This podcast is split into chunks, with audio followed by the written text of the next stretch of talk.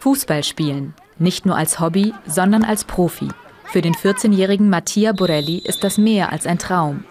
Es wäre ein Ausweg aus der Drogenhochburg in der süditalienischen Stadt Caivano, in der er aufwächst.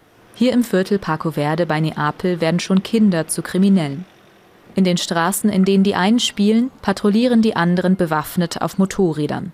Es geht um Drogen, Geld, Gewalt. Mattia trainiert, um rauszukommen aus Parco Verde. Doch dann kommt die Pandemie.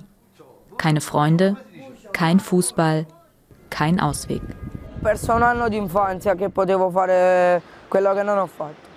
Ich habe ein Jahr Kindheit verloren, ein Jahr, in dem ich viele Dinge hätte tun können. Es war schwierig, weil ich ein Jahr verloren habe, in dem ich stärker, kräftiger, athletischer hätte werden können.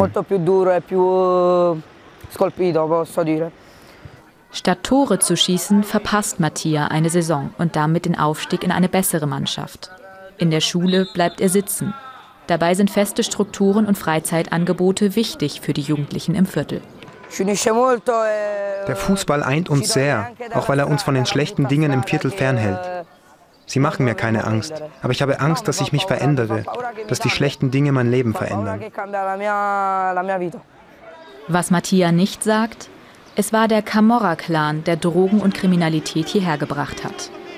Das Viertel Paco Verde wurde Anfang der 80er Jahre als Übergangslösung hochgezogen, nach einem schweren Erdbeben. In den 90ern errichtete die Camorra hier einen der größten Drogenumschlagplätze Europas. Auf offener Straße zu filmen ist gefährlich. Gewisse Ecken und Häuser sind tabu. Deshalb nimmt uns Streetworker Bruno Mazza mit durchs Viertel. Er ist früher auf diesen Straßen selbst kriminell geworden, schon als Kind, in einer Bande von 14 Jungen. Di questi 14 ragazzi uh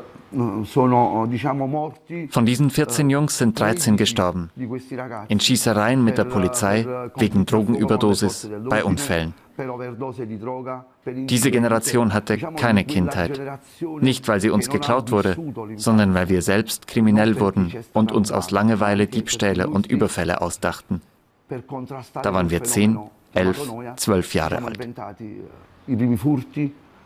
le prime rapine, i primi scippi all'età di 10, 11 e 12 anni. Nach einem Mordversuch saß Mazza fast elf Jahre im Gefängnis. Heute leitet er ein Kinder- und Jugendzentrum in Parco Verde. Es ist neben der Kirche einer der wenigen Treffpunkte für die Kinder. Der 14-jährige Mattia kommt jeden Tag hierher.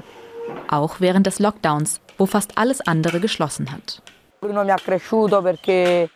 Bruno hat mich großgezogen.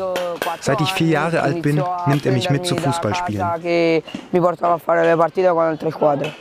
Bruno Mazza lässt sein Zentrum während der Pandemie gezielt für die Jugendlichen offen, auch wenn das Fußballtraining ausfallen muss. Denn wer den Kontakt zu den Kindern verliert, verliert die Kinder vielleicht an die Camorra, sagt er. In Parco Verde leben wir seit 40 Jahren in einer Pandemie. Das Elend ist hier überall. Nach ein paar harten Monaten können Mattia und Streetworker Matza im Mai endlich aufatmen. Das Fußballspielen darf wieder stattfinden. Während andere Jugendliche im Lockdown abtauchen und nicht mehr zur Schule gehen, ist Mazzas Fußballmannschaft noch vollzählig. An einem Tag im Juli spielen sie ein Turnier in Colli Aminei, einem wohlhabenden Stadtteil von Neapel.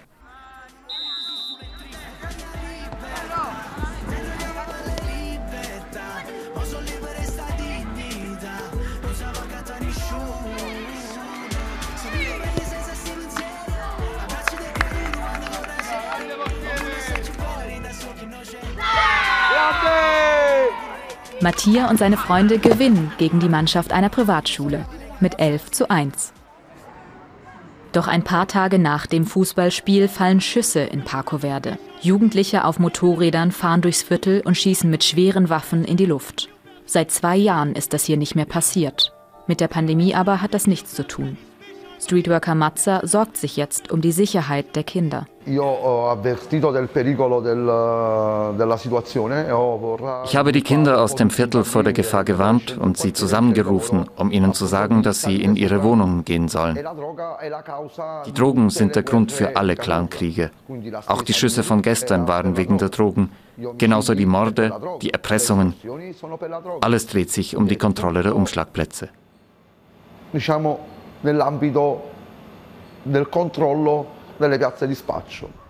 Mattia dagegen hat vor allem das nahende Ende der Fußballsaison im Kopf. Ihn beschäftigt sein Traum vom Profifußball, nicht die Pandemie oder die Schüsse im Viertel. Ich bin es gewohnt. Es ist schon öfter vorgekommen.